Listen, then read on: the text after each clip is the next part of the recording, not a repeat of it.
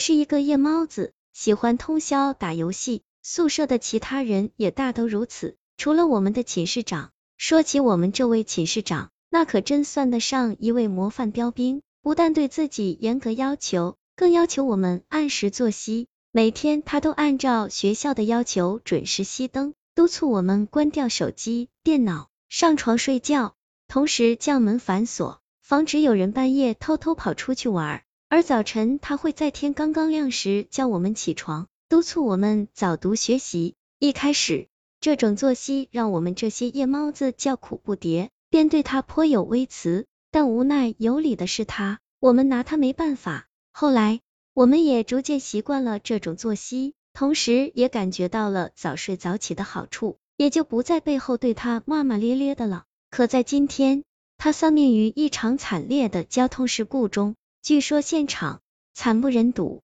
他的尸体血肉模糊，连头的上半部分都被车压扁了。这天晚上，尽管寝室长不在了，但我们还是按时熄了灯。毕竟大家也养成了习惯。再者，身边发生了这种事，谁也没什么心思玩了。可是这天晚上，当我的下铺因为内急去开门时，却发现门打不开了。搞什么啊？门怎么反锁了啊？他一脸不满。我们围上去一看，门并没有锁，但当我们试图开门时，却怎么也打不开。仿佛有种无形的力量压制着门板。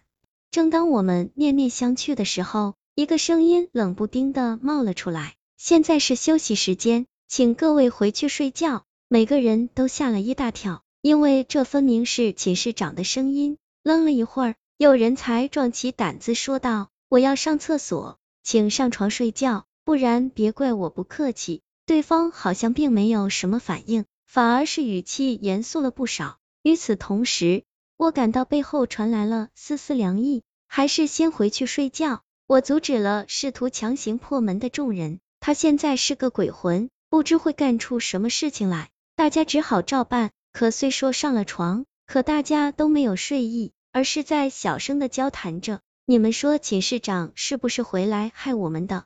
你别乌鸦嘴了，我看他的样子并没有失去理智，也许像往常一样。天亮了，他就会把门打开。狗屁！